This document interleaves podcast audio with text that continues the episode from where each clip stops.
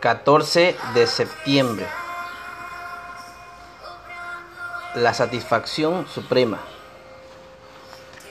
Mientras distribuíamos el refrigerio en una actividad de la escuela bíblica, notamos que un niño devoraba su porción.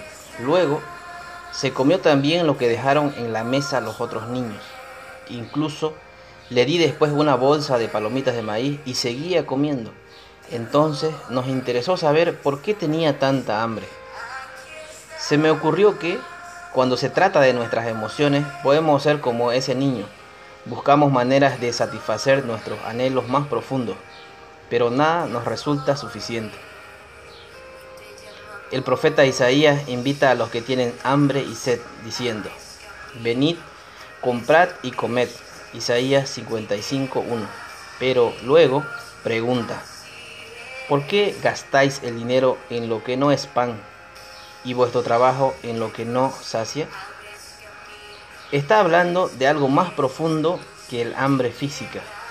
Dios puede satisfacer nuestra hambre espiritual y emocional con la promesa de su presencia. El pacto eterno del versículo 3 evoca la promesa de Dios a David en 2 de Samuel 7, 8 a 16. A través de su linaje vendría un Salvador que reconciliaría a las personas con Dios. Y en Juan 6:35 y 7:37 Jesús hizo la misma invitación, identificándose con el Salvador profetizado por Isaías. ¿Tienes hambre? Dios te invita a ir a Él y llenarte de su presencia. Señor, solo tú puedes satisfacer mis deseos más profundos.